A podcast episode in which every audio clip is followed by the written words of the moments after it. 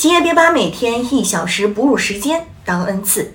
刘艳是宁波市北仑某装修公司员工，月工资六千元。二零二二年六月，刘艳休完产假回公司上班，她发现，在她休产假期间，公司又招了一名同岗位员工。公司人事负责人表示，如果刘艳愿意继续留在原来岗位上，工资将降为每月五千元。刘艳对此表示不接受。对方表示，刘艳还在哺乳期，公司每天给她一小时哺乳时间会影响其工作效率，因此要降低薪酬。刘艳当场明确表示不同意降薪。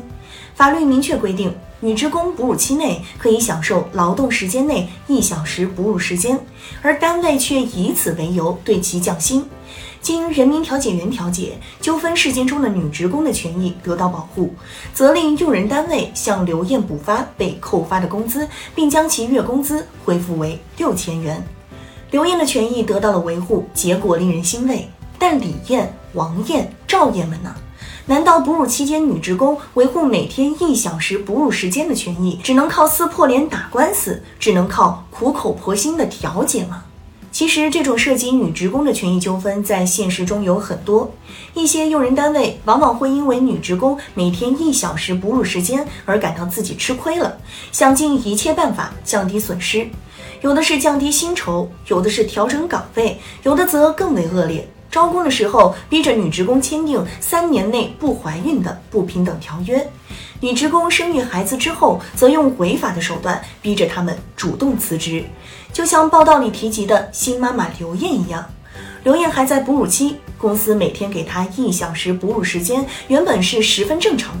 而企业却调整了他的岗位，降低了他的薪酬，还正大光明、理直气壮说会影响其工作效率，因此要降低薪酬。每天一小时哺乳时间是女性职工孕育后的权益。女职工劳动保护特别规定对哺乳期的女职工有明确规定，用人单位不得因女职工怀孕、生育、哺乳降低其工资，予以辞退，与其解除劳动或者聘用合同。对哺乳未满一周岁婴儿的女职工，用人单位不得延长劳动时间或者安排夜班劳动。用人单位应当在每天的劳动时间内为哺乳期女职工安排一小时哺乳时间。女职工生育多胞胎的，每多哺乳一个婴儿，每天增加一小时哺乳时间。